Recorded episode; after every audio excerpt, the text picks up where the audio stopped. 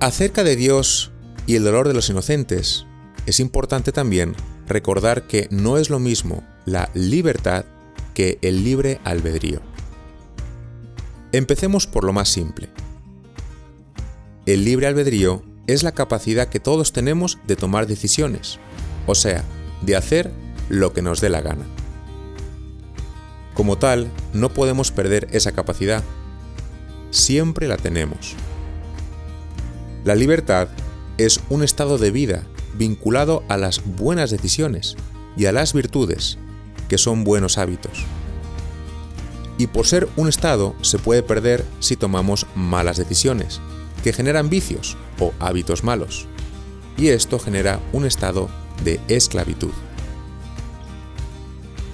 Tampoco es lo mismo hablar de omnisciencia que de predestinación.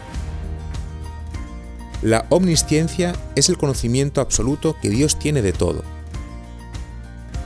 Siendo un ser espiritual que no vive sujeto al espacio y al tiempo, por ser incorpóreo, y siendo la fuente de todo conocimiento, no puede no saber qué va a pasar. No puede evitar verlo. La predestinación implicaría que Dios ha determinado y ordenado el destino inevitable para cada una de sus criaturas desde la eternidad.